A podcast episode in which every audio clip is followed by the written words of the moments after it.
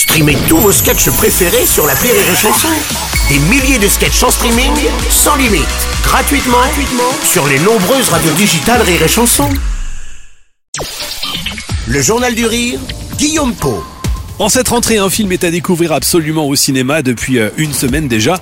Après tout le monde debout, Franck Dubosc confirme son talent de réalisateur avec Rumba la vie. C'est son second long métrage, une comédie sentimentale dans laquelle un homme va retrouver sa fille qu'il a abandonnée 20 ans auparavant et il décide pour cela de partir incognito à la rencontre de cette jeune femme jouée par Luna Espinosa en s'inscrivant à un cours de Rumba qu'elle suit. Un film drôle et touchant sur lequel nous revenons cette semaine dans le Journal du Rire avec Franck Dubosc. Il est notre invité. On danse pas avec des bottes, Kevin. Ma fille me prend pour un con. C'est quoi ça? Des claquettes? Chaussettes. 5, 6, 7. Je veux que tu sois mon partenaire au prochain championnat du monde. Faut que tu lui dises qui tu es. Ah, C'est ridicule, je sais pas danser. Tu vas apprendre, tout s'apprend. On danse parce qu'on en a besoin. Juste toi. Et moi. Alors Franck, ce personnage que tu incarnes, ce fameux euh, Tony, c'est un personnage plutôt détestable, j'ai remarqué au premier abord. C'est ça, en fait. Moi, je me souviens quand j'ai commencé à écrire, j'ai des amis euh, qui écrivent et tout ça, qui m'ont dit, mais enfin, euh, tu vas faire un personnage qu'on n'aime pas. On ne peut pas pardonner un homme qui abandonne un enfant. Il n'y a aucune raison pour pardonner un- quelqu'un qui abandonne un enfant. Je sais.